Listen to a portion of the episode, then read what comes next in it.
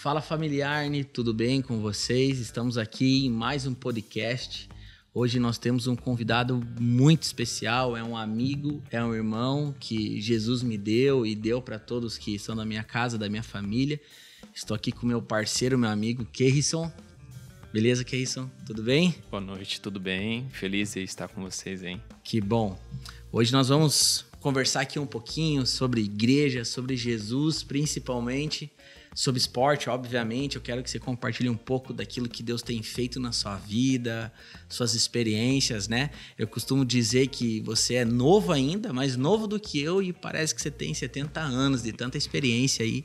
E acredito que tem muitas pessoas na nossa igreja que talvez não te conheçam, pessoal, a maioria acredito que vai te conhecer, mas muitos não te conhecem. Quero que você fale um pouquinho, comece falando um pouquinho ah, onde você nasceu, né? Ah, enfim, como que você surgiu no futebol. Acho que acredito que é um início legal aí pra gente iniciar um bate-papo. Tá Agradeço pelo convite. É, para mim, estou é, muito feliz, né, pra, por estar aqui, poder compartilhar. Sou de Mato Grosso do Sul, né, nasci em Dourados. É, morei pouco tempo na minha cidade onde nasci, né? Tive meu pai é um ex-jogador de futebol e já se tornou treinador cedo também de escolinhas. Então, por questões de trabalho, nós mudamos muito de cidade, né? Morei uhum. em Mato Grosso, também aqui no Paraná, no interior, por um ano.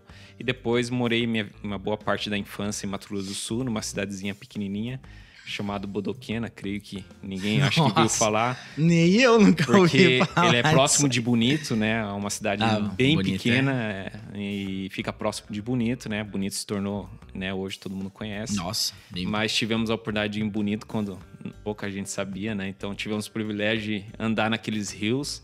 Legal. Então vim de lá, né? Conheci a Cristo Jesus minha família, né, começou aí, eu tinha cinco anos de idade, né? Novinho. Indo pra igreja. Meu pai recebeu um convite do, dos amigos dele que jogavam futebol. Meu pai tinha uma outra intenção, que ele queria ser curado, né? Uhum. E minha mãe acabou indo junto e Jesus pegou minha mãe e aí acabou que aceitando legal. Jesus. E nós, como era criança, eu tenho um irmão mais velho, né? O Kim Harrison, nome diferente também. e tem um irmão mais novo, né? Que o Caio, que tem 14 anos. Então, nós começamos a caminhada com Jesus cedo, né? Já conhecendo a palavra. Uhum. Então, de Mato Grosso minha infância toda foi lá, né? Óbvio que não foi toda maravilha, mas uhum. creio que foi uma infância maravilhosa, porque foi uma infância de rua, ah. onde podemos crescer com várias crianças, né? E lá tem rio, tem todas essas coisas lá, não tem? É, interior de Mato Grosso do Sul é, é rio, açude, e isso não, não falta lá. Nossa. É o que mais tem. Então a gente teve as brincadeiras, né? Longe de nossos pais, né? Na verdade, a boa parte, a infância nossa é, uhum. Nós tivemos que se cuidar, né? Se virar nos 30, muito da, muitas das vezes em coisas perigosas, né? Uhum. Em subir em árvore, enfim, aquelas brincadeiras da infância que existe. Então, no Rio também, várias vezes, tomar o cuidado, né? Porque o Rio, muitos deles não tem vista, né, pro chão. É, são águas um pouco mais escuras, então... Mas eu creio que Deus sempre te, cuida das crianças, né? Eu acho Amém. que cuida sempre, da, que cuida, porque sim. o perigo era gigante. Mas então tive o privilégio lá na infância em Mato Grosso Sul, foi, foi sensacional. E você veio cedo pra, pra Curitiba até, né? Daí você jogava futebol lá. E como é, conta um pouquinho, você, a tua adolescência, porque você veio meio com uns 15 anos pra cá, não é? Isso, a minha experiência com futebol já, desde que eu me recordo, né, dos 4, 5 anos, já para mim o futebol já era minha paixão, né? Era os, não era só um esporte, eu já levava algo como, como seriedade, lógico, hum. com brincadeiras na infância, mas, mas, mas já que... entendendo que eu queria Sim. muito né, seguir nessa carreira. E com 13, 14 para 14 eu vim para Curitiba, né? Saindo de Mato Grosso do Sul, já jogando em Mato Grosso do Sul, porque algumas pessoas me viram jogar lá, né? O meu nome, por ser um diferente, né? Creio que eu, eu sou o primeiro, né? Com esse nome acabou circulando, né? Na, é, alguns empresários ficavam sabendo né, daquilo que eu vinha fazendo em Mato Grosso do Sul. E acabei tendo a oportunidade de vir para Curitiba, onde é, dei, uma, dei a continuada né, no futebol aí, uhum. né, na, na parte de categoria de base. Aí você chegou aqui e como é que fale um pouquinho dessa experiência? Porque você saiu novo de lá e se morava com sua mãe, com seus pais, não sei. É, aí nesse período, você tinha lá 13, 14 anos, a sua relação também com Deus era aquela coisa de adolescente, né? É, e, não sei, talvez ia um pouco na igreja. Fala um pouquinho dessa experiência quando você chegou aqui. Porque você morou com quem? Você morou sozinho? Como é que foi? Então, eu morava com meus pais já na capital, em Mato Grosso do Sul. A gente já, já estava alguns anos em Campo Grande, né? Que é a capital uhum. de Mato Grosso do Sul. É, a minha relação por ser cidade um pouco mais interior, você, a gente sempre teve muito forte um relacionamento dentro da igreja né, com escola bíblica, ah, com sim. participações de grupo de louvores. Então existia o pessoal de jovens muito forte, né? Quando, quando é uma cidade um pouco menor, é, existe, parece um convívio um pouco né, mais forte porque é tudo próximo, né? Não que em cidade sim, grande sim. não é possível isso, mas como eu convivi, então o meu relacionamento com Deus era realmente muito forte. Tivemos várias experiências já desde cedo. E quando eu vim para Curitiba com 13, 14 anos, né, minha mãe sempre é, assim, ela tinha essa confiança, ela não foi aquela mãe que ficava tão preocupada, porque ela sabia o uhum. quanto eu sonhava com isso né, de mudar a realidade na nossa família, né, realidade e total. confiou em Deus, né? Deixa e confiou em Deus. Ir. O meu pai ficou um pouco assim, porque uhum. era um pai um pouco protetor, né? Sim, sim. Então, mas de certa forma eu acabei vindo porque era um sonho, porque Mato Grosso do Sul futebol não não é um ah, futebol que, que poderia me não dar Não tem muita expressão, né? isso, né? nacional, é. não tem muita expressão. E, então vim para cá, vendo uma cidade onde é muito quente, né? Mato Grosso do Sul é muito quente e vim para uma cidade, né, que muda suas estações, principalmente ao frio aqui. Então, desde cedo eu não tinha roupas, né, muitas, né, por ter, acho que tinha uma calça jeans no máximo, e eu nem sabia que era Curitiba, né? Nós que moramos no Mato Grosso na época não tinha tanto acesso à televisão e só sabia falar de Rio e São Paulo. Uhum. Então, Curitiba para mim era uma coisa bem nova, não tinha nem noção, mas era uma oportunidade. É isso que uhum. para mim mais importava, né, de ter essa oportunidade. E é legal de contar isso porque antes de eu vir para cá, eu há um mês um, dois grupos de empresários estavam querendo me levar né? Um era para o Santos e o outro para cá para Curitiba. Uhum. e o pessoal lá do clube que eu estava em Mato Grosso do Sul não estava permitindo né? E deixou eu até afastado do clube para uhum. negociações. Enfim e eu estava ficando um pouco bravo porque eu queria jogar futebol né? Continuar jogando e o pessoal não permitia que eu fosse embora. E eu lembro que na época como adolescente você fica um pouco bravo com algumas coisas irritado E como eu tinha um comportamento um pouco mais forte, é, teve uma semana que eu fiz uma oração a Deus, né? É, uhum. Falei com Deus durante essa semana, pedindo a Ele que era a última semana, né? Que, que fosse resolvida essa situação, que, que pudesse. Porque eu não conhecia os empresários, não sabia nada, mas eu sabia que Deus conhecia. E falei para falei Deus que se não houvesse de, de eu sair, eu ia encerrar minha carreira. Imagina, eu tomei uma decisão bem séria. É, e eu creio que quando chegou no sábado, isso foi numa, num domingo que eu fiz essa oração, então no último dia da semana, que foi no sábado, é, veio uma resposta que o grupo aqui de Curitiba aceitou, teve que fazer o pagamento. Sim. E naquele momento eu entendia que era o propósito do Senhor que estava né, tava continuando, na verdade, acontecendo. Uhum. Que legal, cara. E aí, fala um pouquinho. Aí você chegou aqui em Curitiba, você foi. Aí você jogou a categoria de base ali no Curitiba, né? Eu sou aqui de, de Curitiba também, então eu sei que você é muito conhecido ali na torcida Coxa Branca. Fala um pouquinho dessa trajetória no futebol, né? Que você chegou no Curitiba, ah, realizou, ganhou coisas legais ali. Como é que foi esse processo daí para você dar sequência na carreira? É, no, no, no, esporte, no futebol em si, tem seus desafios, né? Eu cheguei uhum. aqui, né, com, como eu falei, mudança de temperatura, mudança de tantas coisas, coisas novas, né? Desafio de estar em uma cidade maior. Uhum. E óbvio que eu tive minhas dificuldades no início, mas creio que Deus estava me preparando para outras coisas que iriam vir. Então consegui, né, é, superar esses desafios na categoria de base do Curitiba, consegui, né, mostrar meu valor e, e com isso, menos de um ano, dois anos, eu estava com 17 anos fazendo a minha primeira estreia no profissional, Cara, aonde eu sempre busquei isso e para mim não era uma uma novidade assim tanta, porque era o que eu sempre sonhei. Morei no Couto Pereira, uhum. né? No meu período de base, morei lá no estádio, então eu assisti os jogos quando eu tinha e sonhava com Sim. poder estar dentro do campo. Então acho que toda vez que eu, eu assistia, estava lá, é, para mim era era minha motivação estar em campo como profissional. Uhum. Então isso realizou de uma certa forma rápida né, pelo trabalho que executei e, e a oportunidade que, que apareceu. Então, com 17 anos já estrei no profissional e pude já já mostrar o meu trabalho, o meu valor. Então, realmente é, foi uma conquista desde uma infância Por mais que eu me diverti na infância, mas ao mesmo Sim. tempo levando a sério que poderia se tornar profissional. E o, o, o futebol em si, ele, é- ele, é- ele é legal porque mu- muitas vezes acontece algumas coisas assim. Eu não sei se é legal. É legal, mas assim, tem alguns processos que, que normalmente ele duram um tempo maior e às vezes no futebol acontece de dar um estouro muito rápido, assim, né? Eu vejo que no teu caso foi mais ou menos isso, né? Você chegou no profissional e você deu resultado muito rápido, teu nome se tornou muito conhecido muito rápido, né? Mais, talvez mais rápido do que alguns outros jogadores, que leva mais um tempo e tal. Então logo você já tava ali no profissional, já tava ganhando título. E daí como é que é? Daí você eu, eu me lembro, né? Acho que foi em 2008, né? Acho que foi 2008. Você foi artilheiro do Brasil, né? Pelo Curitiba, fez uma boa campanha. Aí você foi pro Palmeiras. Isso, é. Eu fiquei isso durante dois anos e meio, três anos eu fiquei no profissional do Curitiba, né?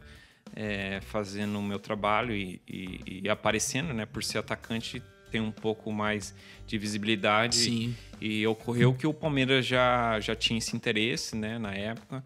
Né? O Barcelona já me acompanhava também, a outros clubes europeus.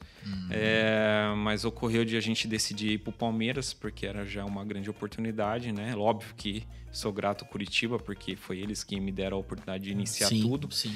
E depois disso, em 2009, é, em 2008, o Palmeiras tentou me, me tirar antes do Campeonato Brasileiro, mas o Curitiba, em conversa, a gente achou melhor continuar. Em 2009, a gente acabou aceitando.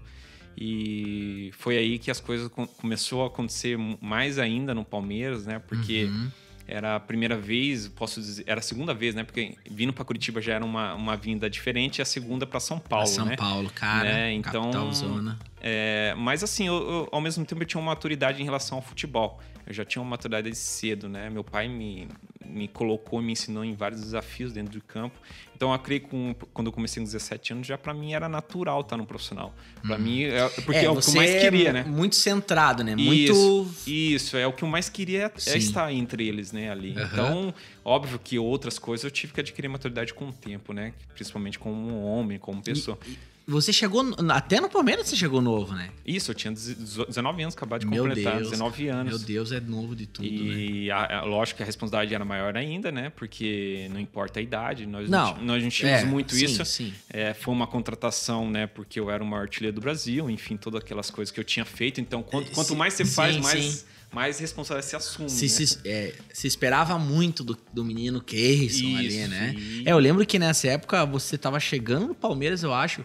Tipo, muitos já falavam, não, é jogador de seleção, jogador de seleção. Você, você pegou a seleção de base? Peguei, peguei. É, Sub-23 eu peguei. Ah, legal, legal.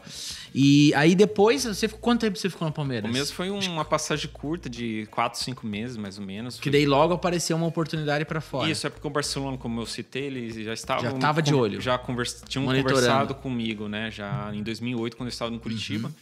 E existiam outros clubes com interesse, mas o Barcelona tinha preferência, porque também era um Sim. sonho meu, muito antes do Barcelona me procurar, eu já tinha isso como meta. Entendi. Porque o Romário jogou lá, eu tinha o Barcelona como meta de Ah, chegar. porra, o Barcelona, né, velho? Eu, eu, assim, hoje a gente vê que é um dos maiores clubes do mundo. Ele tá junto ali com o Real Madrid, talvez com o Liverpool, agora esses clubes ingleses.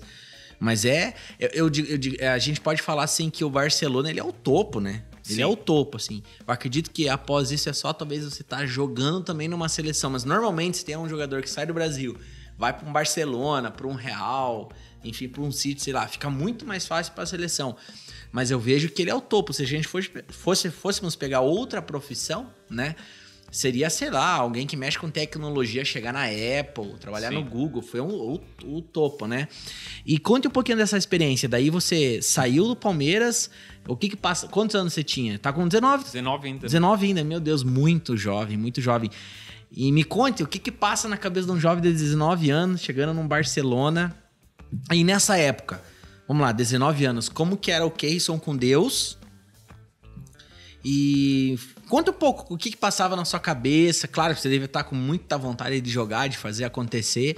Mas vamos falar do sonho de menino, né? Tipo, Sim. porque, pô, chegar num Barcelona, como é que foi ver os caras que jogavam lá e tal. Eu acho interessante falar isso, porque muita gente que assiste aí, nos acompanha, e todo mundo quer saber, né? Cara, como é que será que é e tal? Fale um pouquinho aí da tua experiência lá, o que que... É o legal que em São Paulo, quando eu cheguei no Palmeiras, né, morar em São Paulo, a minha vida foi ficou muito mais corrido, posso dizer assim, uhum. muito mais e, e, realmente aconteceu um esfriamento assim, né, com Deus, óbvio que sempre quando nós estávamos nas concentrações, né, em relação, estou falando de ter comunhão, né, em igreja, era muito difícil porque eu não parava em casa. Praticamente Sim. eu não parei em casa.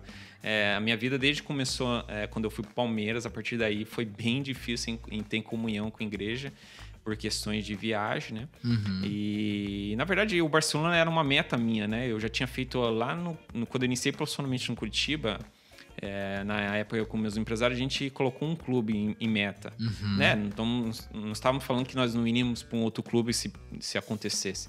Mas a gente escolheu. Nós colocamos um clube sim, com sim. meta e, e, e, a gente tem uma foto, é, o quadro estava escrito Barcelona, que era até. A gente colocou no topo escrito esse clube.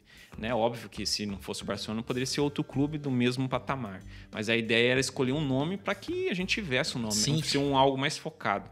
E ocorreu que aí, a partir do Palmeiras, né? Óbvio que eu não ficava jogando no Palmeiras pensando no Barcelona. Eu jogava no Palmeiras porque eu queria jogar no Palmeiras melhor, e meu foco sim, era ali. Baita clube. E, e, e, as coisas aconteceu muito rápido também no Palmeiras, muito né? Rápido, as né? coisas. Eu fiz mais gols em pouco tempo do que eu fiz no Curitiba, então algo foi foi muito. Não, eu lembro, eu lembro, o teu nome ficou muito conhecido.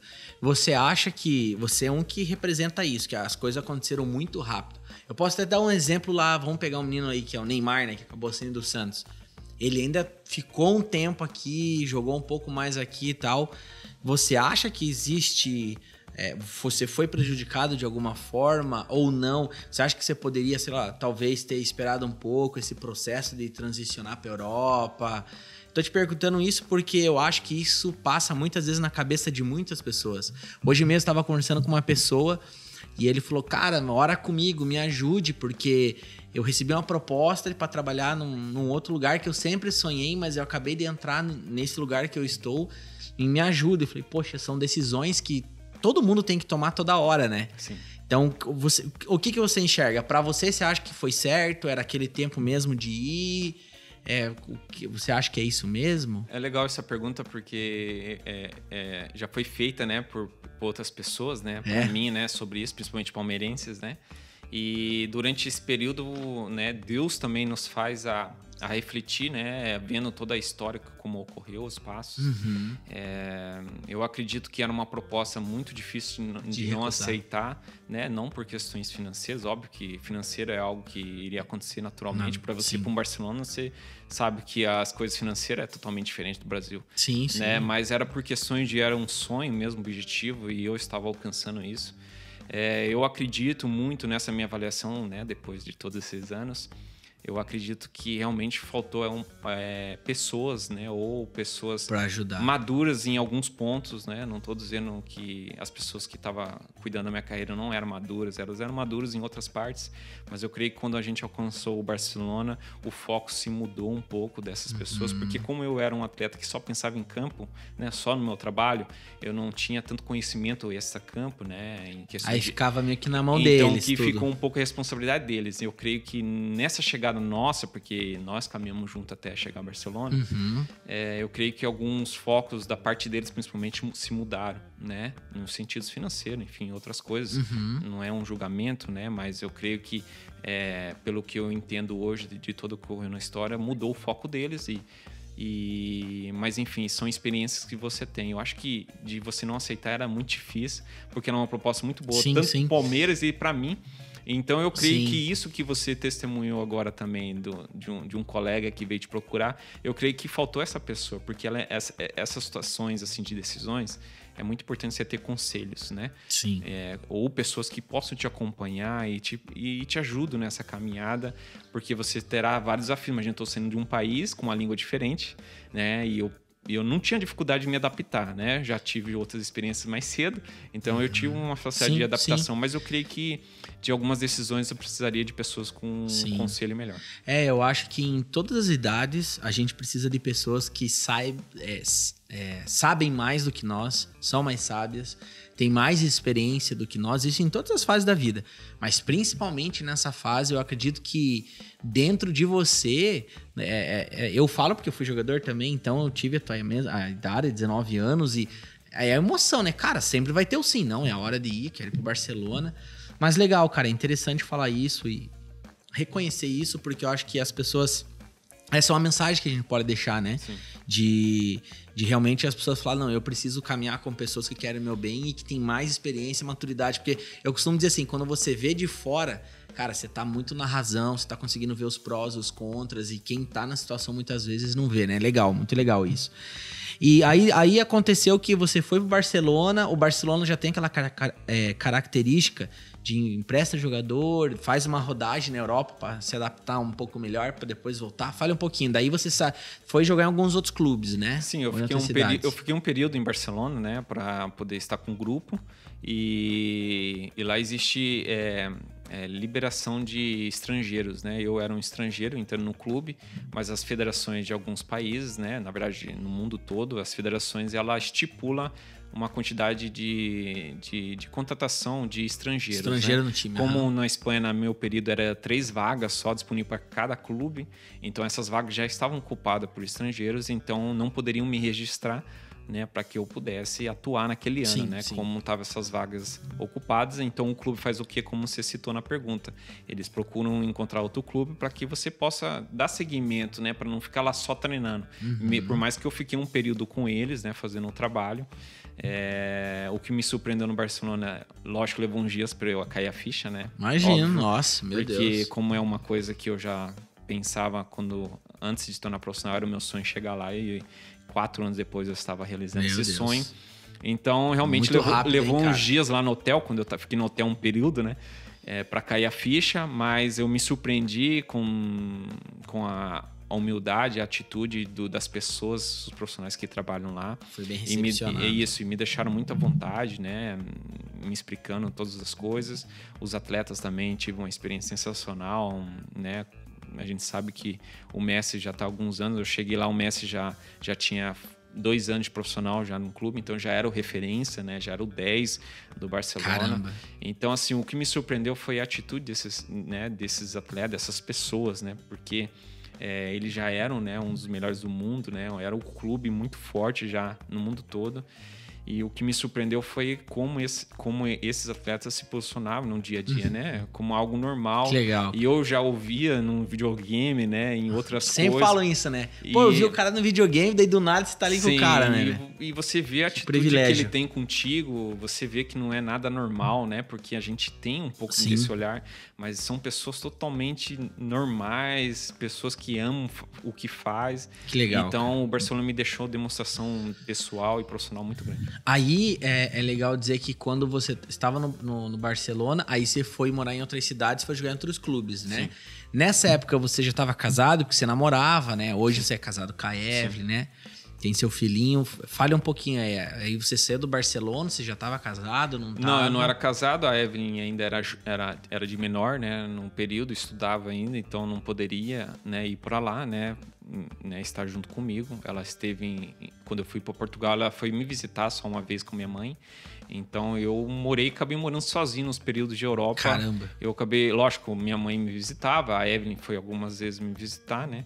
Mas assim, era meio difícil, né? Porque ela era de menor, né? Então tinha suas dificuldades, né? Em relação à viagem, a ficar no país por um período naquela época. E então, de certa forma, existe o desafio maior ainda, né?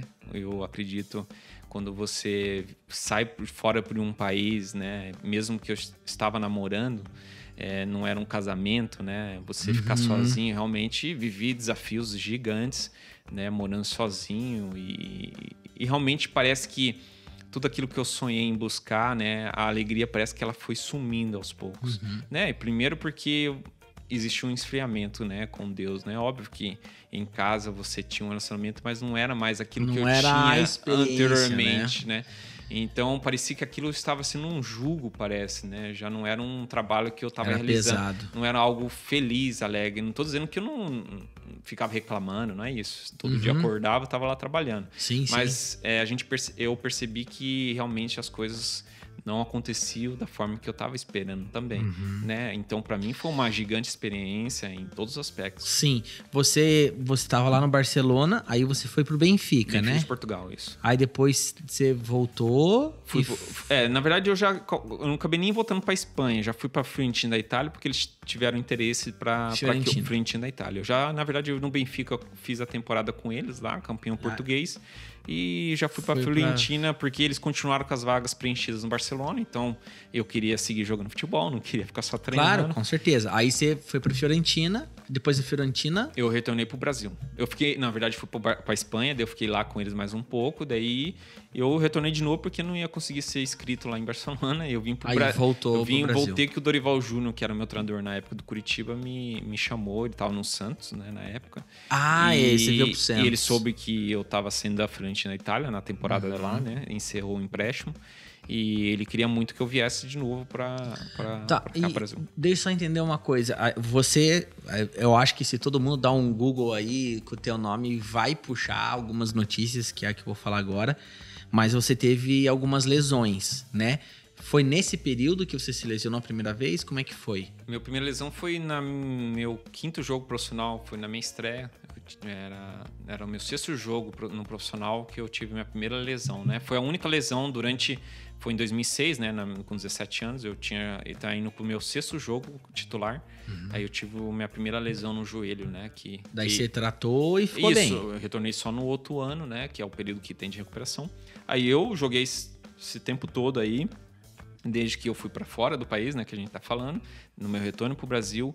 Aí depois do Santos, quando eu tive o período no Santos, eu fui para o Cruzeiro, né? Uhum. Depois eu fui de novo para outro clube, que foi o Cruzeiro. Foi aí que eu tive minha segunda lesão, no mesmo joelho. Sim, agora acho que é interessante é, falar. Você aí com você assim, sua vida você conta histórias e que é de muita superação, assim. E como é que você lidou com tudo isso? Porque daí eu acho que muitas coisas começaram a passar na tua cabeça, né? Porque o jogador precisa estar em campo, precisa estar jogando, você se lesionou. E por que, que eu te pergunto isso? Eu acredito que Deus tem algo muito grande na tua vida, assim, hoje, para aquilo que você carrega é especial, porque de alguma forma você pode inspirar outras pessoas, né? E eu vejo que essa geração, ela não consegue lidar com o não, com o sofrimento, né? Não consegue lidar com as adversidades e tal. E a própria Bíblia fala que nós teríamos problemas, aflições. E as escrituras contam que Jesus aprendeu a, a, obediência por aquilo que sofreu, né? E eu, como te conheço, você é meu amigo, eu sei que você passou por muita coisa pesada. Então, conte um pouco sobre esse processo das lesões e você não, cons não conseguir se firmar é, em, muitas vezes num clube por causa da lesão. Fale um pouco aí como é que você lidou com tudo isso, como é que você estava com Deus, ou em que período que você realmente teve um, sabe, foi batizado pelo fogo do Senhor uhum. que mudou totalmente a sua vida. Conta um pouco aí pra gente. Então, na minha primeira lá no início, lá, né, com 17 anos, foi algo. Foi desafio, mas ao mesmo tempo foi algo superado de uma forma até um pouco tranquila, posso dizer, tá. por mais que era uma primeira experiência, né? Uhum. Nunca imaginei que eu estaria numa cirurgia de maca, nunca queria isso. Meu Deus, cara. Né, eu ouvia falar quando tá era louco, mais. hospital é. Ouvia falar quando era mais novo Jamais, e eu falava com minha mãe, mãe, eu nunca quero passar, enfim, é o processo de um propósito, né, como você citou. Então, essa minha primeira foi até, posso dizer, relativa tranquila, né? Posso dizer dessa forma, né? Uhum. né? Meu pós foi muito tranquilo, voltei normal, né? Não tive nenhuma, né? Posso dizer dificuldade para retornar. Isso, uhum. Então foi uma recuperação boa, assim, posso dizer. Mas a partir durante todo esse período, né? Isso se levou quatro anos, cinco anos, né? Eu na Europa, depois retornando para o Brasil, né? Voltei para o Santos, depois no próximo ano fui para o Cruzeiro aonde eu tive minha segunda lesão. Foi aí que realmente eu percebi que porque não existia, existia ainda o esfriamento em relação com Deus, aquilo que eu tinha né, na minha adolescência, né, quando eu era criança, e ainda eu não tinha retomado, sabe? Por mais que em Belo Horizonte, quando eu morei lá, é, a gente estava começando a ir, sabe? Ter um pouco mais de, de comunhão com os irmãos na igreja lá que nós hum. íamos. É, mas não era ainda. Que, um... Você quem ia? É, tinha bastante atletas. Ah, os jogadores. Isso, jogadores. É, tem bastante atletas. Você já estava casado na época do Cruzeiro? Ainda não, a Evelyn não era, ainda ela estava com 16, 17. Meu Deus, cara, você é, era, era tudo jovem. começou muito jovem. É, a Evelyn era muito é nova. novo de tudo. Isso, e então não era ainda casado. Tá, entendi, óbvio, entendi. óbvio que para Evelyn no Brasil era mais fácil ela ir, né? Porque uhum. era mais perto também. E então eu morava sozinho ainda é, em, lá em, Belo Horizonte. E isso eu acho que durante todos esses anos que eu morei na Europa, isso também criou um esfriamento meu, não só espiritual, mas também como pessoa, sabe? Uhum. Comer sozinho. Então eu tive várias experiências assim bem dolorosas Nossa, de se alimentar sozinho, isso. sabe? De não ter. Cara, ninguém tipo, foi criado para viver sozinho. É, né? e, e, e, óbvio que vivi várias situações, né? Fui fazer compras, eu vivi várias situações para me preencher, né? Várias coisas, comprei coisas para me preencher e eu sabia quando eu estava comprando que isso não era bom, né? Eu já tinha noção, isso era incrível. Eu, eu fazia a compra, mas eu entendia que aquilo não era a verdade. Uhum. Né? Mas era um desafio que eu estava vivendo, era um conflito né, inter, interior, mas também exterior. E então nessa minha segunda lesão foi um desafio muito maior. Foi aí que eu creio que é, Se apegou em Deus. O, o, amor de Deus, ele. Na verdade, eu acho que Deus estava me alertando já há algum tempo. Uhum. E não, talvez não queria ouvir, mas talvez eu estava tão fraco, não sei nem te explicar o modo, uhum. né? Decepcionado também com alguns pontos da, da, minha carreira, né? Não é isso que eu queria estar tá vivendo, né? Na, nas situações, porque eu me dedicava, sempre Sim. trabalhei para que pudesse ter os resultados. E, e fui entender nessa minha segunda lesão. Né? Deus, é, hoje eu posso dizer tranquilamente que foi realmente uma chamada né? Uhum. de amor, por mais que era dor, mas era uma forma de chamar, realmente para eu entender que o Senhor estava me convidando para que eu retornasse ao primeiro amor, naquele primeiro amor que eu tive já anteriormente. Caraca. E óbvio que nessa minha segunda, segunda cirurgia eu fiz e tive um problema na, é, na minha recuperação pós essa cirurgia, erro médico, enfim. Hum. Tanto, enfim, fiquei quase dois anos sem poder atuar, né? E Deus cuidando, né? Porque você ficar sem atuar, é você tem, você tem seus compromissos, né? Você, daqui a um tempo eu tinha, eu cuidava da minha família toda, enfim, outras coisas, e Deus cuidou financeiramente em tudo. Uhum. E depois eu fiz uma segunda, terceira cirurgia meio sequencial da segunda, porque teve erro médico, enfim, fui para São Paulo e fiz uma cirurgia que nem imaginava estar em pé novamente, porque eu fiquei horrivelmente, né? A cirurgia foi bem grave, assim, e teve todos os cuidados. E ali mesmo, mais ainda, o senhor falou comigo. Caramba. Ele falou: você vai só levantar assim, porque eu vou, vou dar um milagre para você. Meu Deus. E eu não acreditava que eu retornava pro campo mais. Eu tinha 24 anos nessa época já. Eu não acreditei que eu ia voltar pro campo porque eu me via. Eu não ganhava mais músculo, né? E eu já tenho tendência a ser magro. Então imagina sem treinar, sem nada durante quase dois anos. Então eu tava uhum. magrelo mesmo. E eu não conseguia recuperar mais musculatura, tipo, tá desenfiando, parece um. Era um câncer nos ossos, podia dizer isso, quase. Uhum. Eu não conseguia ganhar massa, não conseguia Sim. mais nada, e eu via que minha vida tava indo pro fim né, no, no, trabalho. E aconteceu que Deus falou: não, não, você não vai, você tem que aprender o que eu quero te mostrar com isso. Caramba, pedagogia de Deus aí. E, e foi aí que realmente o, aquele primeiro amor retornou começou uhum. a eu comecei a compreender também as, as cegueiras que durante esse período de esfriamento aconteceu comigo foi se abrindo o Senhor foi mostrando que ele teria um propósito nesse tempo todo comigo e através desses acontecimentos que eu estava vivendo ele ia mudar esse cenário Sim. e foi que ocorreu dois anos depois eu retornei a um jogo não vou dizer para você que eu não tinha nem noção muito, por mais que eu treinei no campo, mas assim, de jogo é totalmente diferente de treino. Sim. E Deus me abençoou de eu entrar num jogo perdidaço, eu tava, tipo, não tinha muita noção de espaço, de jogo, é. Mas Deus me, me proporcionou, mostrou ali o que ele tinha me falado anteriormente no meu período de recuperação. Entrei no jogo, fiz um gol da vitória Caramba. do time. Enfim, todo mundo sabia o que eu já estava vivendo durante esse período. Foi algo sensacional. Legal. Em uma semana, assim, tantas mensagens, tantas coisas. E pude ali entender qual era o propósito de Deus. Eu pude uhum. falar também desse tempo, porque como eu não era um atleta que falava muito, eu não tinha uhum. muito. Você é mais essa, reservado. Não, é, nessa questão de mídia, né? Eu tenho respeito por eles, mas eu não ia muito, não tinha esse interesse. Uhum. E, e Deus pedia para eu falar. Fala, eu Caramba. preciso que você fale o que, eu, que você viveu. E eu comecei a declarar isso incrível, assim, ver tantos retornos de mensagem de pessoas que, que ao redor que eu nem conhecia vinha falar obrigado por você compartilhar aquilo que você viveu. Então Caramba. a gente, eu comecei a entender que existia um propósito em cima daquelas dores, existisse um propósito do Senhor, porque não era uma transformação só minha, essa transformação o Senhor queria fazer em mim para que eu pudesse compartilhar com outros Sim. que estavam vivendo suas Deus, próprias é situações, né? Porque há pessoas vivendo as suas próprias, né? Não precisa ser igual a minha, mas são situações difíceis para elas, mas que Deus estava querendo mostrar que para ele tudo é possível. E ele mostrou isso muito Que claro. legal, cara, que legal. E é, é o que eu sempre digo, né? A gente olha as escrituras e o que Jesus fazia com os milagres, mas não para ali, né? Então é curados para curar, libertos para libertar, né? Então é sempre assim. Então nesse período aí você conseguiu recuperar, voltou a jogar. E quando que você casou? Eu fui casar quando eu estava retornando aqui no Curitiba. Foi a Uhum. que a Evelyn se tornou de maior, né? A gente estava aguardando isso. E quando eu E- retornei da minha terceira cirurgia, foi mais ou menos entre a segunda e terceira, agora não vou ter certeza. Mas Uhum. foi quando eu porque eu retornei pro Curitiba do Cruzeiro, eu retornei pro Curitiba Futebol Clube.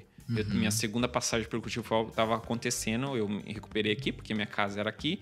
E durante essa recuperação foi o nosso casamento, 2012. Isso, nós, 2012. Nós casamos em E 2012. nesse período que você fez segunda cirurgia, aí realmente você começou a desenvolver um relacionamento com Deus pra valer mesmo. É, foi um retorno, né? Retorno, aí foi indo aos o- poucos. O, pa- o pai do, o meu pai tava me convidando, chamando de novo, né? Legal. É, para que eu viesse a entender o propósito dele na minha vida. Que o futebol, na verdade, é um instrumento daquilo que ele tinha me proporcionado como um dom. E Sim, durante o caminho, né? Eu, como filho, é, não vou dizer que foi pelo mundo, não. Mas por questões de eu deixar que o- as coisas do trabalho ou outras coisas tirasse um pouco, tirasse eu, na verdade, né, do Senhor aos poucos, né? Então foi um ensinamento gigante aí, o Senhor me trazer de volta, foi a graça e o amor. Eu acho né? que essa é a grande luta do homem, assim, né? Ah, o homem, ele, ele, ele se conecta com as coisas dessa terra, ele pensa muito na necessidade, então necessidade fala de trabalho, de realizações, dos sonhos, não que a gente não pode sonhar, né? Mas o grande propósito do Senhor, a primeira coisa, nós precisamos ser salvos, né? Então, que isso precisava ser salvo, né? E Legal isso aí que você falou. E, e daí, aí você casou lá em 2012, aí você já tava, tipo, caminhando com uma vida mais próxima de Deus e tal. Sim, sim, nós começamos, nós tivemos um pouco de dificuldade aqui em Curitiba em relação a, a encontrar um local, né, para que a gente tivesse uma comunhão. Acho que creio mais por nós mesmos também, Uhum. estava sendo tratado por Deus, sendo transformado, né. É, não posso falar porque a gente está tendo dificuldade de encontrar um local. Acho que também é muito mais de nós, né. Na verdade era isso mesmo, né. A gente precisava ser, é, a gente tinha uma dificuldade porque como tinha um conhecimento, as pessoas me conheciam só por questões de Ah, atleta, então sim. eu tive alguns desafios em algum- alguns locais, né, de igrejas, né, também, né, não tirando a minha responsabilidade, mas tive alguns desafios nisso, porque eu queria estar ali como um, como um filho de Deus, né, Sim. querendo buscar o Ah, Senhor. cara, e, e tem muito disso, né? Tipo, eu vejo assim em todos os segmentos, mas é, muitas pessoas querem chegar até você por aquilo que você é, conhecido e tal. Não, não por aquilo que você é, mas pelo seu nome, por aquilo que você faz e tal. E isso é uma coisa, digamos assim, você pode falar melhor, né? Que é ruim, né? Porque às vezes isso limita um pouco a comunhão, o ser gente, né, meu? Cara, vida na vida, sentar na Sim. mesma mesa, né? Por mais que se tornou conhecido, eu acho que é, é, é impor... Bom, a Bíblia fala sobre estar com as pessoas, ter comunhão. Eu entendi o que você quis dizer. E daí você casou em 2012 e daí tem uma história que ficou muito marcada, assim. Eu queria que você compartilhasse um pouquinho. Eu acho que é, um- é uma grande mensagem que você carrega, assim. Quando eu escutei pela primeira vez, eu fiquei de cara, assim. Eu lembro que eu conversei com a minha esposa e eu falei assim, cara, eu não sei hoje como eu ia- iria lidar com tal situação e hoje você tem é, uma maturidade, Deus curou realmente algo em vocês, assim, que foi a perda do primeiro filho, né? Então acho que foi em 2015, né? Isso, final Ah, de novembro de lembrei. 2015. Foi 2015. Então, você teve o Henry primeiro, né? Era Henry. Conta um pouquinho aí pro, pro pessoal que tá nos acompanhando aquilo que aconteceu e o que você aprendeu da parte de Deus, assim. Sim, é, o Henry Luca, na verdade, foi uma, não vou dizer surpresa, né? Nós, é, a Evelyn estava com, né, com sintomas, né, de possível gravidez, Sim. né? Nós não tínhamos ainda preparado, o que nós podemos dizer, né? Né? Foi, não foi uma gravidez pensada no sentido, óbvio que para nós é uma benção, né? O filho a gente descobriu, a gente, né, reagiu com muita alegria, né? Sim. E estava casado, e nós estávamos casados. Então, é, lógico que sempre é uma surpresa, né? Porque a gente é pego, né, um pouco de surpresa, mas uma uhum. surpresa com alegria. E então o Henry veio ao nascimento tal, super bem, graças a Deus. É, era uma experiência nova. Nós éramos jovens ainda. É, nem me lembro se eu tinha 26 anos, acho 25 e a Evelyn em torno de 20 anos, nova, 21, hein? então muita nova. Então nós era um casal novo, ainda vivendo muita maturidade como um casamento, né? Ixi, uhum, Jesus transformando ainda. em muitas coisas. E nosso filho veio também para já trazer coisas para acelerar, creio, na, na nossa maturação. Uhum. E, e com isso nós vivemos é, tempos preciosos, porque é, o Henry sempre foi um pouco avançado no seu desenvolvimento, né? Porque isso ele queria, né? Então começou a andar um pouco mais cedo, né? A correr muito mais cedo, ir para a escola, enfim, tantas coisas a gente conseguiu uhum. fazer. É, mas eu creio que durante esse período do Henry foi o tempo que o Senhor nos nós nos aproximamos mais do Senhor, porque nós que tínhamos se afastado, né? Uhum. O Senhor sempre esteve ali. E então nós estávamos vivendo uma maturidade melhor com Cristo, né? As coisas estavam melhorando. A Evelyn já tinha aceitado Jesus também e já tinha. Vocês como casal estavam crescendo. Isso, é, nós estávamos realmente é, ali buscando no Senhor um direcionamento, né? Em oração, né? Para achar um local também para que nós tivéssemos uma cobertura, né? Comunhão. Um pai, comunhão. Fosse igreja, né? Fosse igreja, isso é. Um, ter, fazer parte do, do corpo de Cristo Sim. realmente, né? E então isso estava ocorrendo já, né? Então é, nós fomos pegos de surpresa, né? Um, quando o Henry tinha um ano e onze meses.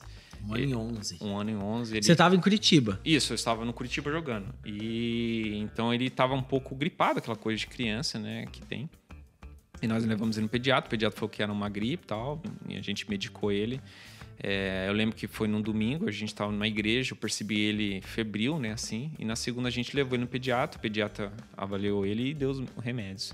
Na terça-feira ele começou a não ter uma reação tão boa. E eu sempre fui uma pessoa meio desconfiada, uhum. no sentido de, de, de, olhar, de olhar o comportamento, a diferença, sabe? E eu comecei a desconfiar um pouco do comportamento dele, porque como ele era muito agitado, ele queria só ficar no colo. Uhum. E nós começamos, porque era o primeiro dia de medicamento, a gente entendeu que talvez seja um medicamento que estava deixando ele também fraco, porque estava uma, uma luta né, com a gripe, talvez, e, e, uhum. e, ele começou a se alimentar um pouco melhor, a gente entendeu que estava melhor. Mas na terça-noite a gente percebeu, no, após um banho que a gente deu para ele, para ele dormir, é, a Evelyn estava dando banho nele, eu peguei ele para secar e eu percebi ele um pouco diferente. Ele se comunicava, já falava bastante coisa. É, e eu comecei a perceber que estava um pouco amarelo, sabe? Uma cor diferente. Caramba, que loucura. E eu sempre fui em relação à saúde, com, sempre busquei conversar muito com o médico, ouvir opinião de várias coisas, né? Então eu sempre fui uma pessoa que queria aprender. Então Ligado já, nisso. ali eu tinha um pouco de conhecimento, porque eu já tinha passado por algumas cirurgias. Uhum. Então eu tinha noção de, em relação ao, como a coloração de uma pele, enfim, tantas outras coisas. E eu pedi para Evelyn se trocar rápido, né, de uma forma tranquila ali. E falei, ah, vamos no hospital, amor. Acho que vamos levar ele e tal para ver como que ele tá. Mas ele não demonstrou nada, ele tava normal, conversando comigo, perguntei se tava tudo bem, ele respondeu, mas eu não percebi muito que ele tava. E então nós trocamos ele rapidamente, né? Ele ficou até enrolado um pouco na toalha. E ele começou até a fazer as necessidades deles, é, parece meio que sem controle, sabe assim, parecia. Uhum. E eu peguei o carro, né? Eu fui no hospital mais próximo, no gás, né? A linha uhum. de noite a gente nem pensa muito, óbvio evitando qualquer acidente, mas muito rápido. Foi correndo. E chegamos no hospital, fomos numa emergência, a Evelyn entrou primeiro, fui estacionar o carro. Aí o pessoal da emergência demora um pouco, né? Tem que registrar lá. Eu pedi para a moça permitir que, os, que, a, que a Evelyn ele entrasse lá, seja atendido, e eu ficasse lá com os documentos para fazer. entrada lá. E, enfim, com, e, e, ali você passa por uma parte né, do hospital que tem que fazer avaliação, as enfermeiras né, perguntam. Triagem que fala, Triagem, né? isso o que ocorreu. Tinha um, tinha um menino sendo atendido ali, a gente teve que aguardar um pouquinho, né? E aí a, a, enfermeira vem fazer as perguntas. A gente tentou explicar, como eu estou explicando aqui rápido, né? Ah, ele tá febril, fomos no pediatra, né? Explicando toda a situação. Aí elas começam a fazer para colocar, para ver como tá o batimento dele, uhum. né? A gente limpou ele porque tava cheio de fezes, né? Que não tava controlando mais isso, colocamos fralda, tal. E E aí chegamos lá, ela colocou para ver o batimento, né, tal, e viu que o batimento dele estava muito alto, né? Na verdade, eu vi no monitor o batimento dele alto. Tava, eu lembro que estava em torno de 200 e pouco. Nossa. Eu me estranhei porque a gente, quando treina, a gente faz treinamentos com batimento e nós chegamos uhum. a 180, né? No máximo, às vezes 190, não chega mais que isso. Né? Só se a pessoa tiver um problema de coração. Aí, às uhum. vezes, o uhum. coração pode, aí é, pode correr risco né? de saúde. E eu fiquei assustado porque ele estava deitado numa maca, né? 200. Mesmo sabendo que uma criança tem um pouco de batimento um pouco maior que de nós adultos. E eu não falei nada. E a enfermeira, eu vi que ela foi chamar a médica responsável da UTI né, que estava no setor de UTI de crianças, né, uma experiente. E, e, aí que, que ela desceu, enfim, eles deram um remédio, né? Daí o batimento dele conseguiu equilibrar, né? Chegar nos 80 ali, 120, ficar equilibrado. E aí pediram para que eu fizesse o quarto lá, né? Eu, eu fui, né? A Evelyn ficou com ele. Eu fui fazer lá o. para registrar lá, para pegar o quarto. Uhum. Que ele ia ficar. Dando entrada ainda. Dando entrada, ele ia ficar acompanhando, né? O médico queria acompanhar ele aquela noite, né? E com isso eu fiquei lá uns 20 minutos, porque tinha pessoas na minha frente uhum. e tal. Aí liga um telefone diferente, isso era 10 da noite já. Um telefone diferente no meu telefone. Eu, eu não sou muito de atender telefone diferente. Mas nesse dia eu falei, vou atender, né? Atendi, era já a Evelyn chorando no telefone, eu não entendi nada. Ela só pediu para que eu fosse onde eles estavam, né? Porque é um pouco distante, assim, o hospital, a parte ali. Uhum. Então eu saí, pedi pra moça secretária, ó, deixa os documentos, pô, pega aí, minha esposa tá me chamando. Então saí correndo pelo corredor, cheguei lá, minha esposa já não estava dentro do, de uma sala, que é a sala onde eles atendem. E ela estava chorando e eu fui perguntar o que ocorreu tal. Eu esperei ela se acalmar um pouco, porque eu não estava entendendo nada, né, que estava ocorrendo. E ela explicou que a doutora desceu e precisou fazer os procedimentos tal, e pediu para que ela saísse, né, para que ela pudesse fazer o trabalho dela ali com mais calma. Uhum. Enfim, nós, nós ficamos ali sozinhos, nós dois, no corredor numa escada ali, acompanhando toda a entrada e saída, porque como, como não era ainda na UTI, eles estavam ainda na, né? Então não tinha tanto equipamentos assim, né? Tá. Então o pessoal começou a trazer os equipamentos que precisavam naquele momento. E eu tentei ligar para o médico, né, com as pessoas, que no momento a gente não pensa nada, né? Orando, mas tentando ligar para as pessoas, eu liguei para alguns amigos para ir para o hospital, tal depois, porque depois, enfim, a gente nem sabia o que ia acontecer, né? E aí isso passou 40 minutos essa correria e chega um momento que as coisas ficaram em silêncio dentro do hospital, né? E a gente não sabia o que estava acontecendo, porque a gente só ficava no corredor olhando de fora, né? E eu percebo que a médica sai e, e elas não, ela nos chama para uma sala ao lado. E, enfim, ela começa aquele procedimento de médico, né? Falando. E até então a gente tá achando que tá tudo certo, né? Porque o, a médica foi muito sábia, né? Nas palavras dela, da explicação do que sim, ocorreu, né? sim. né? E até então a gente estava achando que tá tudo certo, que eles tinham conseguido controlar toda a situação, né? Mas quando ela chega no final falar que o coração dele não resistiu, a gente foi a, que ela não chegou, a, o médico tem um protocolo de fala. Né? Sim, sim. E a gente ficou um pouco meio perdido ali. No, numa... E era uma gripe? O que, que aconteceu? Era que uma virose, segundo a médica que atendeu, né? Ela falou que só viu na experiência que ela tem de, de, de tratar crianças, era uma terceira vez que ela viu no mundo uma criança ter o vírus que ela que como ela não conhecia pelo que ela entendeu dos sintomas era foi algo raro eram então. sintomas raros que ela já tinha visto falar anteriormente mas, ela entendi, nunca tratou mas ninguém. era raro era foi, o, o, que o seu filho teve é muito parecido com o que eu vi mas é muito raro né a gente pode fazer depois né para saber o que foi mas Biópsia, a, a chance é que ele teve uma, uma virose muito forte rápida uhum. que deteriorizou órgãos deles né e por isso que o, ele não segurou as fezes naquela aquele período caramba e, ele, e ela falou que era silenciosa, né? Ela é bem silenciosa. E então, quando ela disse isso, a gente. Desabou. Ali mesmo no quarto, a médica respeitando nós, né? E, e, mas assim, o que eu acho incrível nesse momento, assim mesmo, que eu a Evelyn, até a gente já testemunha isso para vocês, mas uhum. testemunhar o pessoal. Sim. Eu a Evelyn, nesse momento, nem sei se a gente tava chorando, não, a gente nem sabe, uhum. parece que a gente foi pro outro mundo. Uhum. Né? E, e, eu e a Evelyn conseguimos olhar um pro outro e falar: ó, Deus tem um propósito na nossa vida. Meu Deus. E aí a gente desabou a chorar, a gente não só ficou abraçado, não conversou, mas algo aconteceu ali naquela sala, não sei explicar para você. Tipo, minutos depois. É, é difícil, né? Porque Que explicar. explicar assim, mas eu tive vivido uma experiência com Deus bem parecida quando era mais novo, isso anteriormente. Eu tinha vivido uma experiência dessa e eu entendi que aquele momento que eu estava vivendo era uma segunda experiência, mas um pouco mais forte. Nossa. De parecia que algo estava sendo, abra- algo tava sendo Meu abraçado, Deus. sabe? Eu não- é difícil explicar porque só quem está lá dentro, né? a- a- a- eu e minha esposa sentimos isso. E um ambiente parece que foi. Porque a gente não via nada, a gente não viu, a gente sentiu. Foi algo de sentir que era um abraço que estava De Deus. acontecendo e a gente tem a certeza que Deus estava ali dentro daquela sala. Meu Deus. É óbvio que isso foi confirmado em nossas orações depois, que Deus estava ali já sabendo que seria tão doloroso esse momento, mas que eles estariam conosco porque ele estava Caramba, velho. é, no futuro ele ele falou lá na frente vocês vão entender que por que disso e mas realmente assim dizendo se não é Jesus assim bem depois né depois Não dá conta, né? assim porque no enterro ali a gente viveu várias situações durante esses dois dias com sabendo né do- da partida do em para eternidade depois lá no né lá no processo de enterro que isso é mais doloroso eu acho e enfim veio um né a gente fala de eventos né mas eu nós foi uma coisa muito louca assim em Curitiba porque a gente sabe o que acontece quando a gente estava indo para um momento de sepultamento ali estava muito quente em Curitiba nesse dia. Tipo de manhã lá velando nós estávamos lá a tarde toda nunca ia ter chuva. Nunca nenhum sinal nem nuvem preta. E é incrível que nós andamos para levar até o local quando desceu caiu uma chuva. Tipo, parece que a nuvem brotou do nada, assim. Foi Do algo nada, muito mais além do que Curitiba é normal de acontecer. Caramba, cara. Quem esteve presente nesse momento também não entendeu muito, né? Foi, foi uma chuva muito forte. Depois, enfim, vem outras revelações que Deus vai nos dando, né? Entendimento sobre choro, Uhum. Caramba, enfim, outras e- coisas. E posso dizer assim que durante esses dias a gente continuou em oração, eu e minha esposa. A gente nu- nunca parou. A gente juntos orando, colocou diante de Deus isso. Senhor, a gente não entende agora. A gente não entende, a gente vai estar mal, não sei por quanto tempo, né? Mas o Senhor precisa nos fortalecer. Eu sei que era o Senhor lá no hospital já, nos confirmando isso. Abraçando.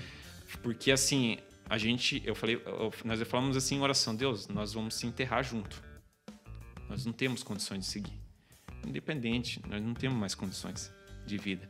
Mas Jesus continuava falando para nós, vocês vão seguir sim. Uau. Porque existe um propósito durante isso. Eu sei que é doloroso, porque Dói. eu como pai, eu também deixei meu filho ser crucificado por todos vocês e para vocês também. Uau. Então eu entendo a dor de vocês, mas existe um propósito a ser cumprido. O seu filho cumpriu isso. E isso a gente vê porque durante essa semana eu vi pessoas da Itália, da Espanha mandando mensagem que não falavam de Deus e falavam de Deus nas mensagens mandando para mim. E aí a gente foi entendendo o contexto de, das coisas que começou a acontecer. O meu filho estava na eternidade, mas já estava testemunhando de Deus para vidas de pessoas que não acreditavam em Deus. E aí durante isso, nem deu um mês, eu fui convidado para ir num, num para para testemunhar, né, assim posso dizer, levar uma palavra para jovens, né, que viviam em drogas, em outras situações também no interior aqui. E eu não eu falei pro cara a primeira vez, não falei, não vou. Ah, você falou isso pra mim uma vez. É, Você falou, cara, de primeiro momento eu não queria ir, não tá talvez É, achando preparado. Isso, eu falei assim, eu não preparado. vou, amigo, eu não, acho que não dá, eu não tô, não tô bem, Uhum. né, tal. O cara- foi bem também, desculpa aí, né, eu sabe, não, quero também, eu respeito e tal. E nas minhas orações com Deus, Deus falou, eu preciso que você vai falar. Eu falei, Deus, não vou falar. Eu não posso, Caramba. porque eu não. Não, você, está assim. Eu já estou fazendo com você, já, vocês sabem disso, você precisa falar isso.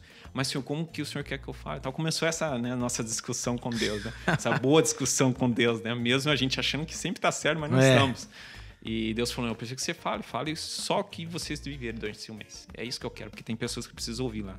Meu Deus. E foi incrível. Eu cheguei lá, enfim, falei sobre Eclesiastes 3, que Deus me deu, sobre o tempo de todas as coisas.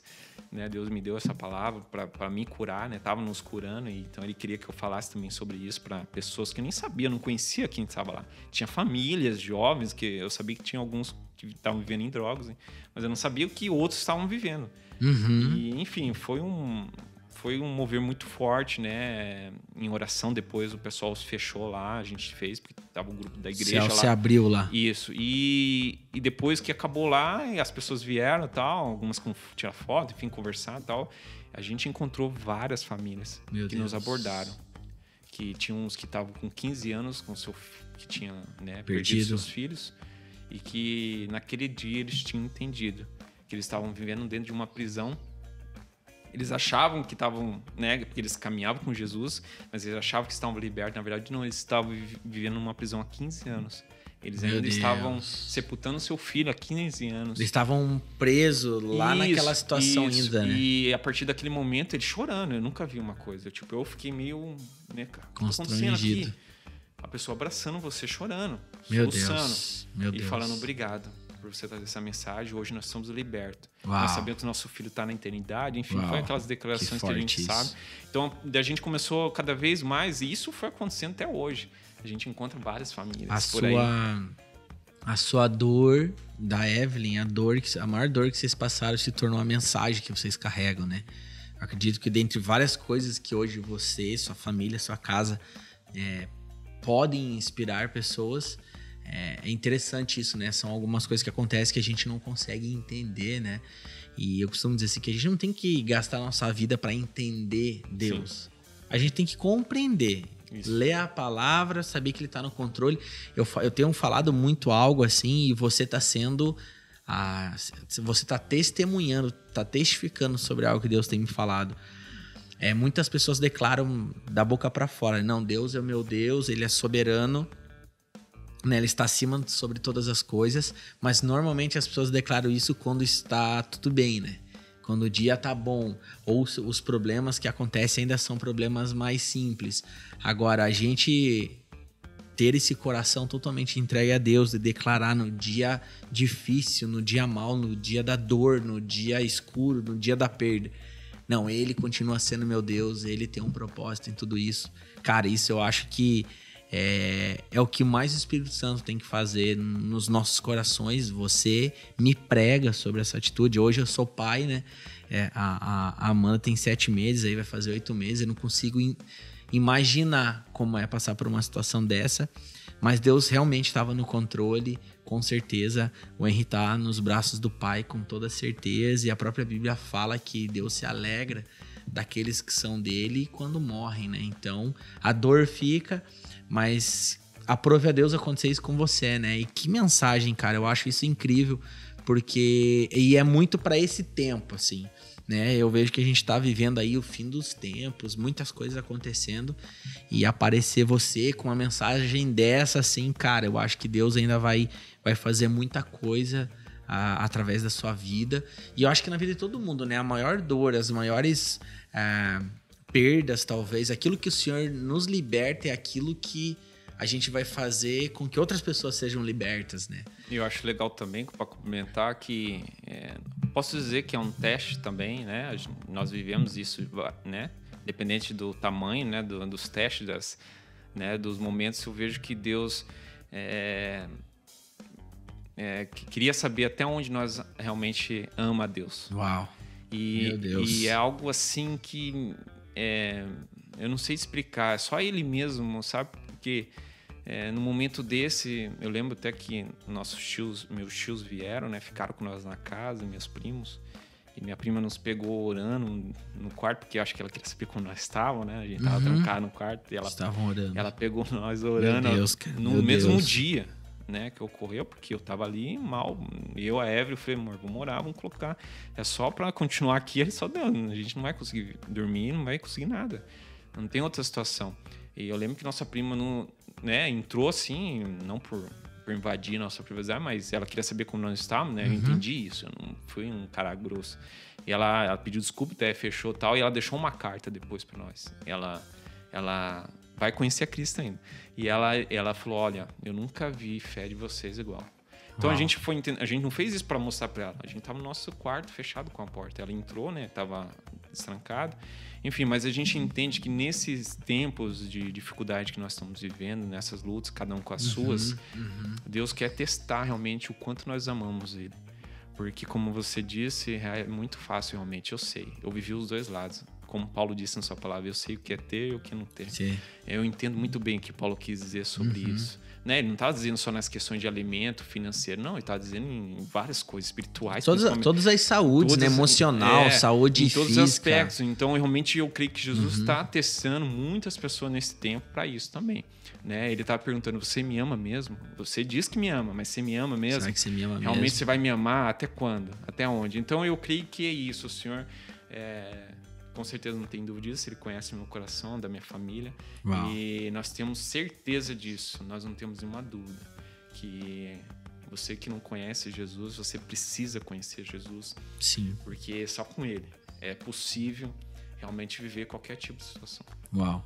Cara, é incrível isso. Eu escutei algo essa semana de um grande amigo nosso. Ele falou assim: é, o homem pode tentar é, preencher, é, tentar preencher sua vida com todas as riquezas, de todas as formas. Pode comprar carro, pode ter toda a quantidade de dinheiro possível, pode ter avião, mas ele nunca vai se sentir satisfeito, porque nós que somos filhos de Deus não somos da terra Isso mesmo.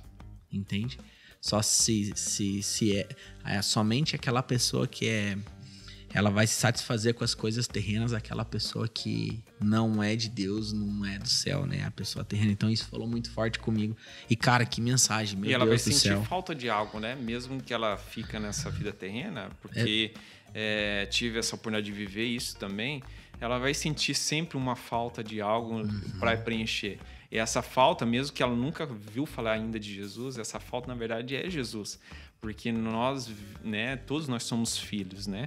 Mas para você se tornar um escolhido, você tem que aceitá-lo como o Senhor Salvador. Uhum. Então, mesmo que a pessoa fé. não escolheu ainda, mas essa falta que o mundo diz, ah, vou buscar minha felicidade, eu quero buscar minha alegria, na verdade só existe um único, Jesus. é Jesus. E realmente ali em Jesus você é, feliz. A pessoa sem Jesus, ela pode até se satisfazer por um tempo. Mas sem Jesus é, é impossível. Eu acredito que uma das coisas que Deus ministrou muito no seu coração, né? A gente já conversou em outro momento sobre isso, é ter essa dependência de Deus, né? Porque você passou pelo maior grau de perda, assim. E até pra gente caminhando um pouquinho pro final, assim, eu tenho dois pontos que eu queria que você compartilhasse e a gente vai encerrando. Então, primeiro é isso, né? É, a Bíblia, ela grita pro homem: olha, você precisa depender de Deus para todas as coisas. A partir desse momento, você realmente entrou num outro nível em Deus, né? De dependência de todas as coisas, sabendo que Ele cuida da sua vida, da sua casa. É o que, que você teria para falar, até para as pessoas realmente. É, Qual é, essa, qual é a fé que Deus espera, né? Qual é o amor, qual é a dependência nele, né? Por aquilo que você experimentou, né? Qual foi a tua experiência, assim? Então, quando eu li a Bíblia, eu vi vários, nós né, vimos vários testemunhos, né, sobre pessoas vivendo é, em milagre em milagre, né, sendo sustentado por Deus em todos os Sim, aspectos, sim. é, tanto financeiro, tanto de trabalho, enfim, espiritualmente, né? Emocionalmente. Então eu, eu, eu estudando a Bíblia é, quando muito antes e eu não conseguia ver isso na vida real, né? Claramente, né? Ao mesmo tempo eu talvez não tinha os olhos totalmente abertos espiritualmente para ver com aquilo que eu já estava vivendo através do esporte já eram os milagres do Senhor, né? É, o sustento, a vida financeira, né? Mas o Senhor me levou a alguns caminhos, é, bloqueou algumas situações para que talvez o meu coração não tivesse nessas coisas, né? Por mais que eu sabia que o meu coração não deveria estar ali, mas de certa forma, por mais que eu falava, não, meu coração primeiramente é Deus, mas de certa forma hoje avaliando não era, tava invertido alguns, umas coisas estavam na Sim, frente de sim. Deus, mas eu tinha certeza porque eu declarava isso, mas eu não estava vivendo isso. E aí o Senhor permitiu algumas situações, né, tanto financeiro, tanto de trabalho, tantos desafios, né, é, não sabendo o que fazer, como suprir a minha casa, minha família. Teve momentos que você fala, o que eu vou fazer agora? E agora? E o Senhor estava me convidando para explicar isso. Ei, aquilo que você tem estudado na minha palavra, que aqueles homens, mulheres que viveram sendo sustentados por mim, muitos perguntando, mas da onde que vem é, o sustento Como- desses Uhum. caras? Como que eles conseguem se alimentar? Uhum. Então, durante alguns anos já, é, eu e minha família vivemos esses milagres. Aquilo, o Senhor já, na verdade, sempre fez. Na verdade, nós não estávamos vendo.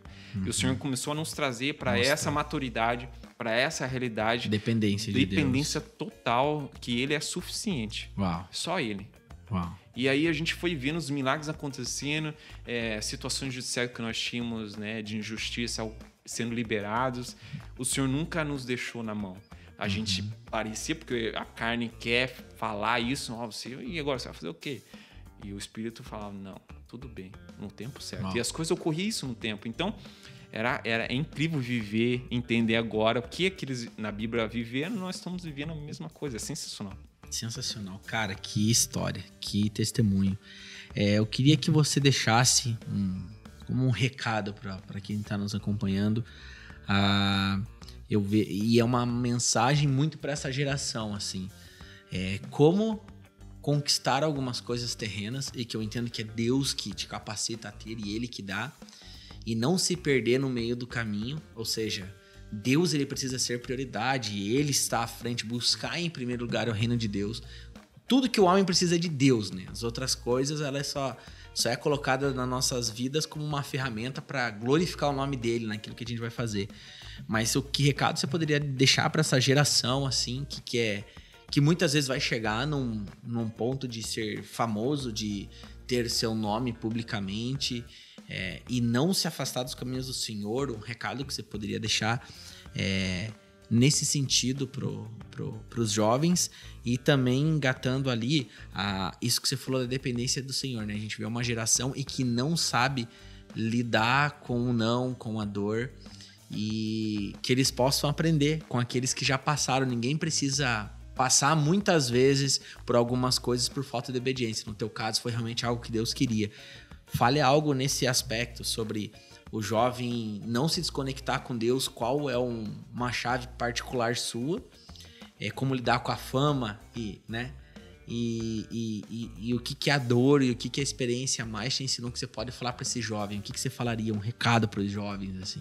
Assim, é, o, o, durante esse período né, de vida, de história, é, o, o inimigo ele vai tentar a, a, até usar as bênçãos do Senhor que te deu para que isso ocorra com que o esfriamento venha a ocorrer, né?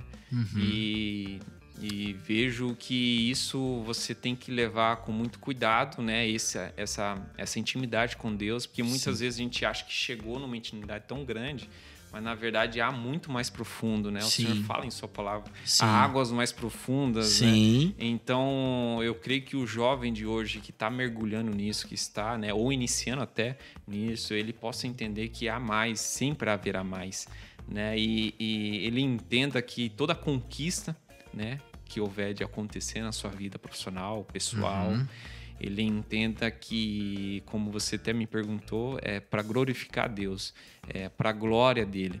Então, eu vejo que começa a obediência, né? Obedecer a palavra de Deus, seguir ali obedecendo uhum. né, os mandamentos do Senhor é, ter isso que o Senhor está acima de tudo, independente se você vai ter um dia de sucesso ou um dia de fracasso, você vai glorificá-lo, porque no fracasso você vai muito mais aprender que no sucesso. Hum. Então, são coisas que ah. você tem que é, pedir a Deus sabedoria, discernimento, porque são desafios é, para cada um né, difíceis vão ter, mas ao mesmo tempo são ensinamentos do Senhor, porque o, o Deus é nosso Pai. Sim, né? E quando sim. nós temos nossos filhos, a gente entende muito bem o comportamento que o nosso Pai tem conosco. E eu acredito que o jovem, principalmente nessa nova geração, né, que estamos vivendo de tecnologia, de tantas outras que é coisas. É tudo pronto, né? Que são também ferramentas que vêm para nos auxiliar, para claro. nos ajudar, mas que nós tenhamos equilíbrio. Eu vejo que o equilíbrio ele, ele é, é, fundamental, independente de idade. Eu acho que, como você falou, a pessoa não precisa viver o que eu vi, passei ou o que você passou. Para poder aprender, ou né? ela, ah, eu quero viver para sentir. Não, eu acho que não. Hoje, como nós temos um pouco de experiência, a gente é, sempre está ouvindo algumas outras pessoas mais experientes para não viver algumas situações. Hoje nós temos entendimento, então nós queremos compartilhar com os mais jovens isso, que eles possam ter essa sabedoria, que eles não Amém. precisam passar por isso, que eles venham ter um casamento saudável, venham ter uma claro, família saudável, claro. venham ter uma comunhão na sua igreja, onde ele realmente faz parte desse corpo e ele é muito importante, né? Com o seu dom que, que Deus vai revelar, né? Com tantas outras coisas que pode e que ele venha fazer isso com muita alegria, mas não para o homem. Que ele entenda que o que ele fizer, né? Na, no corpo de Cristo, que ele está fazendo isso para Deus, tudo, né? Tanto no financeiro, no familiar. E, então... e é interessante para a gente encerrar aqui, né? No momento que você perdeu seu filho, não tinha Barcelona, não tinha Palmeiras, não tinha troféu, não tinha jornal, não tinha vídeo, não tinha fama, não tinha dinheiro. Ali só tinha você, sua esposa e Deus, o grande eu sou. Cara, que incrível. Que essa geração, meu recado é que essa geração possa é, aprender com os processos de Deus e se vierem passar por algumas tribulações, porque a Bíblia fala sobre isso que nós passaríamos, que possa aprender, porque a Bíblia fala que as tribulações elas geram uma perseverança, e a perseverança gera a esperança, isso. né? Então existe algo que eu e você podemos aprender, né? É, quando vem os problemas, é cada vez mais ter um coração firmado em Cristo, né? Dependente do Senhor e ele é suficiente. O que nós precisamos é só de Deus e o resto é consequência. Deus que faz se assim ele quiser. Cara, que, que história. Show de bola, cara. Que tempo gostoso. Espero que. Meu desejo é que você fique muito bem, sua família muito bem. Eu amo Obrigado. sua casa, amo sua família, amo a Eve. Amo o Joaquim, que deve estar nesse momento brincando aí. Com certeza. E nós estamos juntos. É só o começo de uma caminhada junto. Vamos correr essa corrida rumo a Cristo em ser mais parecidos com Jesus todos os dias, tá bom? Queridos, familiar, muito bom ter vocês aqui acompanhando em mais um podcast, que vocês possam ser muitos, muito abençoados, continuem abençoados. Tem um recadinho bem importante. Curta esse vídeo, deixa um comentário, aquilo que foi compartilhado aqui pelo Keyson, por mim, de repente, escreva, deixa um recado para nós, nós queremos saber aquilo que Deus falou com você. Compartilhe esse link, mande para as pessoas que você conhece. Com certeza é uma grande história de dependência no Senhor, de aprender a, a, a lidar com a dor e entender a suficiência de Jesus. Eu acredito que o mundo precisa muito disso. Amém? Quero convidar vocês também a nos acompanhar nas nossas redes sociais. Este podcast estará logo disponível em todas as plataformas digitais. Estará aqui com áudio e vídeo no YouTube, aonde provavelmente você já está assistindo. E, eu, e aqui na descrição tem todas as outras nossas redes sociais, a, as redes sociais da Yarn, o Instagram da Yarn, do Mapev Music, tem o meu Instagram como pastor da Yarn, da Yarn tem o do Apóstolo Levi, então tá todas as nossas redes sociais. Nos sigam porque a gente quer ser família espiritual, a gente quer estar tá junto, caminhando é, aquela corrida que vai em direção a Cristo. Amém?